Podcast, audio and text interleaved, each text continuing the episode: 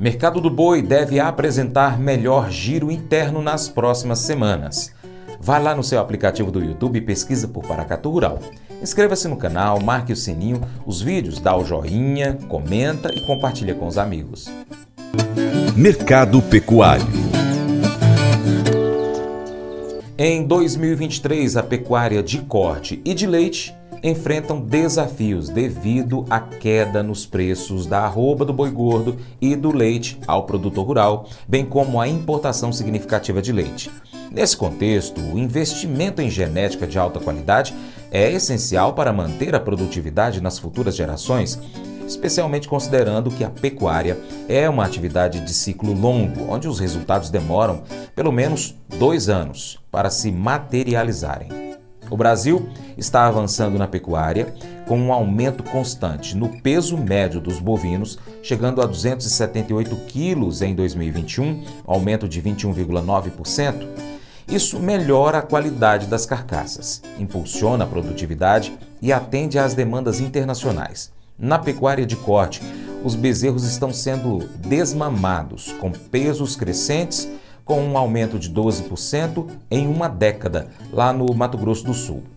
Além disso, o melhoramento genético do rebanho leiteiro é evidente com um aumento na produtividade média da vaca, beneficiando o setor agropecuário brasileiro.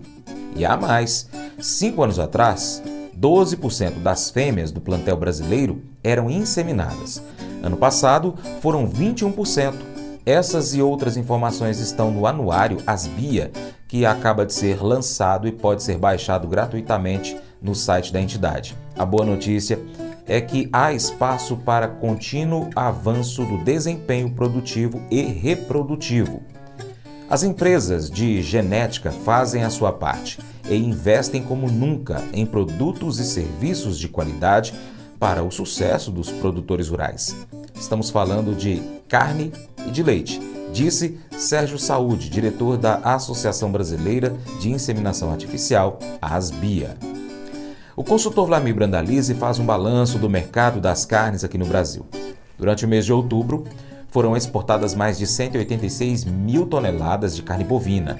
E os pecuaristas esperam, neste momento, por um maior giro no mercado interno, já que há uma pressão positiva por conta da baixa oferta de animais. Somando as carnes bovina, suína e frango, o setor movimentou durante o mês passado mais de 1,7 bilhão de dólares.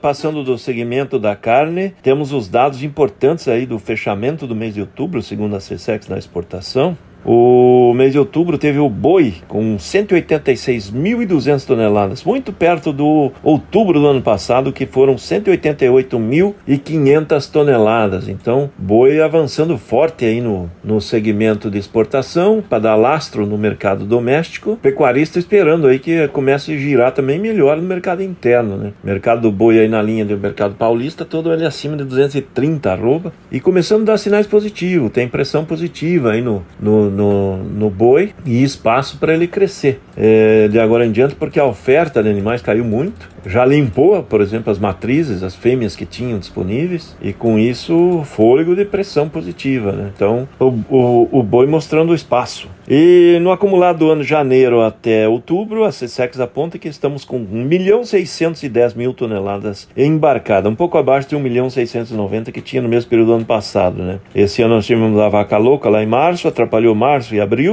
mas o nosso amigo boi também é um dos grandes da pauta de exportação do Brasil. Esse volume de boi do mês de outubro trouxe-nos 855 milhões e 900 mil dólares, ou seja, praticamente 856 milhões de dólares em faturamento com a carne bovina em outubro, grande produto da pauta brasileira. Frango, frango segue na exportação também no mercado interno, 374.500 toneladas embarcadas em outubro. Outubro do ano passado eram 362.800. Continuamos crescendo. O acumulado janeiro a outubro, já estamos com 4 milhões e 25 mil toneladas, furamos os 4 milhões de toneladas. O ano passado era 3 milhões e 727. Temos muito potencial no volume que estamos indo aí. Vai passar de 4 milhões e 700 a 4 milhões e 800 mil toneladas nesse ano de 2023. Frango também forte na exportação, trouxe 662 milhões de dólares em divisas de exportação. Suíno, suíno também ganhando força na exportação, no mercado interno. O mês de outubro fechou com 82.600 toneladas, ficando um pouco abaixo de outubro do ano passado, que tinha sido 90,1 mil toneladas. O acumulado de janeiro até agora está com 901.700 toneladas. O ano passado o suíno estava com 836.400, ou seja, suíno segue forte aí no rumo que está indo. Ele caminha para andar aí entre na faixa de 1 milhão e 50 a 1 milhão e 100 mil toneladas exportadas nesse ano de 2023. Suíno também trouxe praticamente 189 milhões de dólares em divisas. Então veja o segmento da carne aí, muito forte na exportação, praticamente 1 bilhão e 700 milhões de dólares em divisas no mês de outubro. Então é um bom volume de faturamento na exportação do setor da carne. Isso deu 8,5 bilhões de reais. Olha o segmento que gera muito emprego e traz divisas. Esse é o mercado do agro brasileiro e é o Brasil despontando na exportação como líder. Mas eu vou dizer uma coisa pra você, viu? É, se quiser colocar propaganda sua aqui nesse programa, ó, eu vou dizer um negócio, você vai ter um resultado bom demais, senhor. É isso mesmo, é facinho, facinho, senhor. Você pode entrar em contato com os meninos ligando o telefone deles. É o 38, é o 991810123. Bem fácil. É muito bom porque aí a sua empresa vai sair dentro de um programa que é ligado aí ao homem para mulher do campo. É nós que vai estar tá assistindo e também vai ver sua propaganda. É bom ou não é, só? Barbatana amigável. Uma bióloga marinha nadava perto das ilhas Cook, no Pacífico Sul, quando uma baleia jubarte de quase duas toneladas apareceu de repente e a colocou debaixo da barbatana. A bióloga pensou que a sua vida teria terminado ali, mas depois de nadar lentamente em círculos, a baleia deixou ir. Foi então que ela viu um tubarão-tigre saindo daquela área. A bióloga acredita que a baleia protegeu, mantendo-a longe do perigo. Nesse mundo cheio de perigo, nós somos chamados a cuidar uns dos outros. Mas você pode se perguntar assim: devo realmente ser responsável por outra pessoa? Ou, nas palavras de Caim na Bíblia, sou responsável por meu irmão? Conforme escrito em Gênesis capítulo 4, verso 9. O restante do Antigo Testamento ressoa com a resposta estrondosa: sim. Assim como Adão cuidava do jardim, Caim também cuidava de Abel.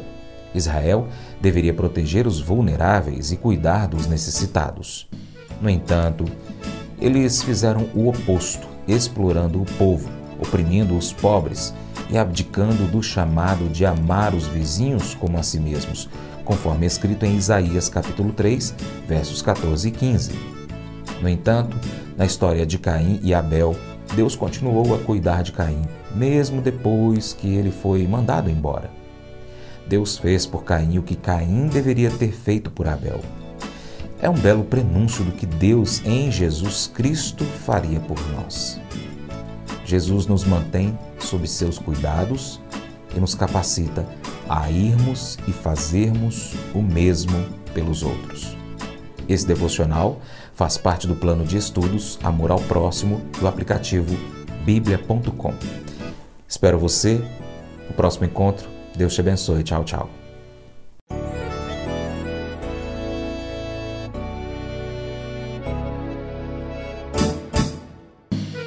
Acordo de manhã para prosear no mundo do campo, as notícias escutar. Vem com a gente em toda a região com o seu programa Paracatu Rural. Tem notícias, informação e o mais importante, sua participação. Programa Paracatu Rural. Programa Paracatu Rural.